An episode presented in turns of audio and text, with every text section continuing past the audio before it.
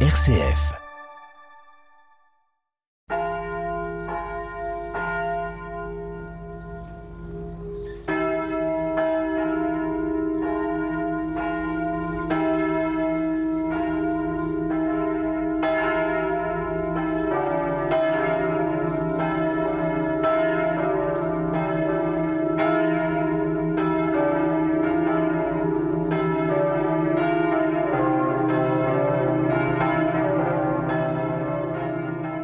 Bonjour à vous toutes et tous, sœurs et frères en Jésus-Christ. La pastorale de la santé est heureuse de vous accueillir pour ce temps de célébration.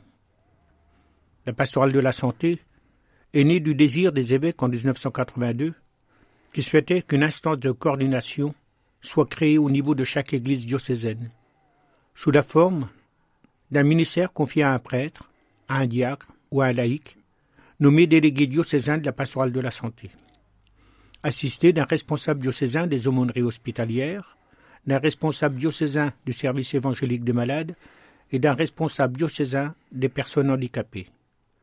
Groupe qui fonctionne au sein de l'équipe diocésaine de la pastorale de la santé. Sur notre diocèse, elle est constituée de trois services les aumôneries hospitalières, le service évangélique des malades et la pastorale des personnes ayant un handicap, et de quatre mouvements qui sont la Fraternité chrétienne des personnes malades et handicapées, de Lourdes Cancer Espérance, de l'hospitalité diocésaine et depuis cette année de Relais Lumière Espérance. Aujourd'hui, dimanche 12 février 2023, premier jour de la sixième semaine du temps ordinaire de l'ANEA, le 11 février, c'est la journée mondiale des malades instituée par le pape Jean-Paul II en 80, et le 12, le dimanche de la santé voulu par les évêques de France. Le thème de ce dimanche de la santé est Moi je vous dis. Alors écoutons le Seigneur nous parler dans son évangile.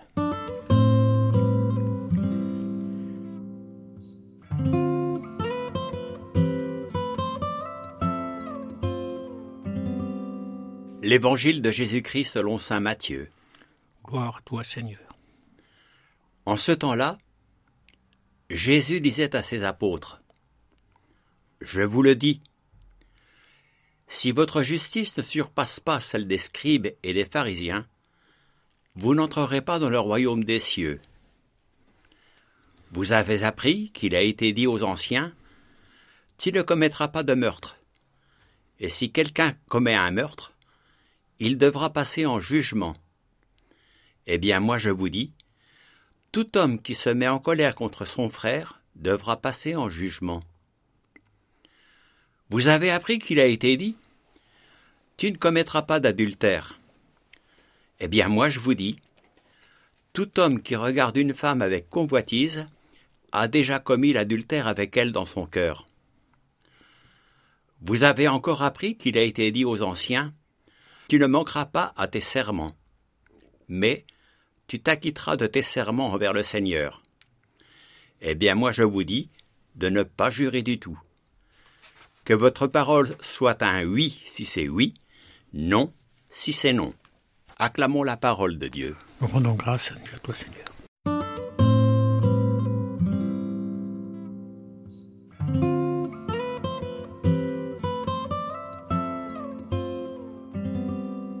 La loi que nous rappelle Jésus est liberté, source et choix de vie. Vais-je subir cette loi et être malheureux ou, au contraire, choisir de vivre selon cette loi pour bien vivre ma vie et la vivre en abondance. Pour cela, le Christ nous invite à la vérité.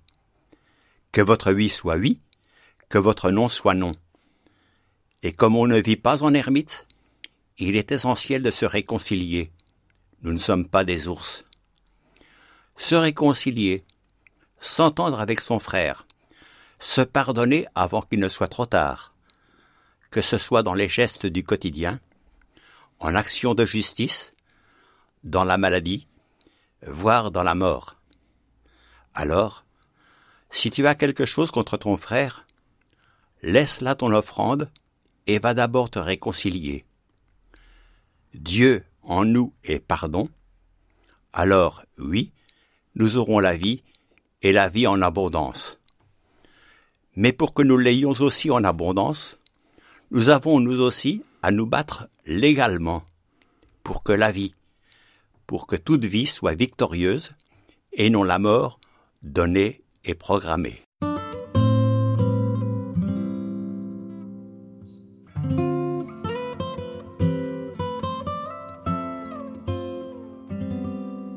Oui, frères et sœurs, depuis décembre, le gouvernement a mis en place une convention de 150 personnes pour réfléchir sur l'euthanasie et le suicide assisté. Convention qui se terminera en mars. Cette commission s'appuie sur un sondage de l'association pour le droit à mourir dans la dignité, avec une question totalement biaisée, qui fait que 95% des sondés étaient d'accord pour ce changement radical sociétal. Sincèrement, moi aussi, je ne peux que souscrire à cette question si je n'y réfléchis pas. La voici. Certaines personnes souffrant de maladies insupportables et incurables demandent parfois aux médecins une euthanasie, c'est-à-dire qu'on mette fin à leur vie, sans souffrance.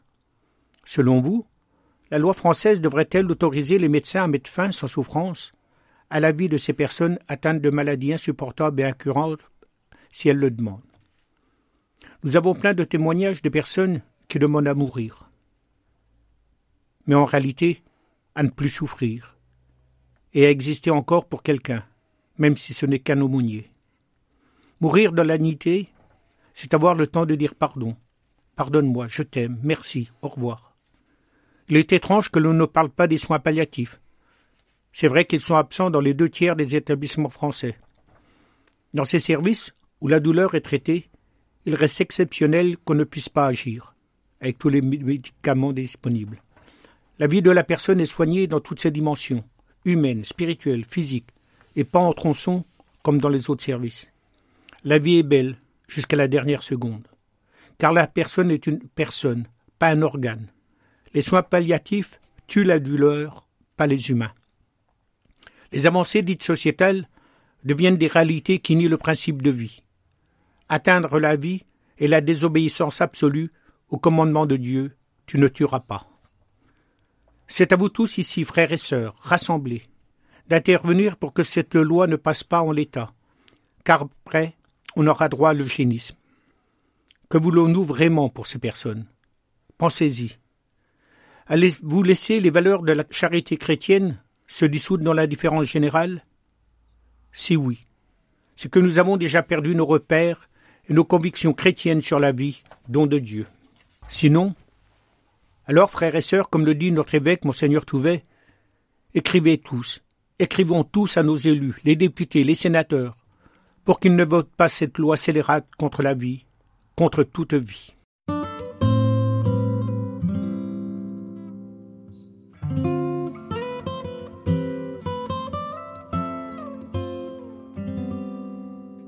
Unis dans un même esprit, nous oserons dire Notre, Père, qui es aux cieux, que, ton nom soit sanctifié, que, ton règne vienne, que ta volonté soit faite sur la terre comme au ciel. Donne-nous aujourd'hui notre pain de ce jour. Pardonne-nous nos offenses, comme nous pardonnons aussi à ceux qui nous ont offensés, et ne nous laisse pas entrer en tentation, mais délivre-nous du mal, car c'est à toi qu'appartiennent le règne, la puissance et la gloire pour les siècles des siècles. Amen.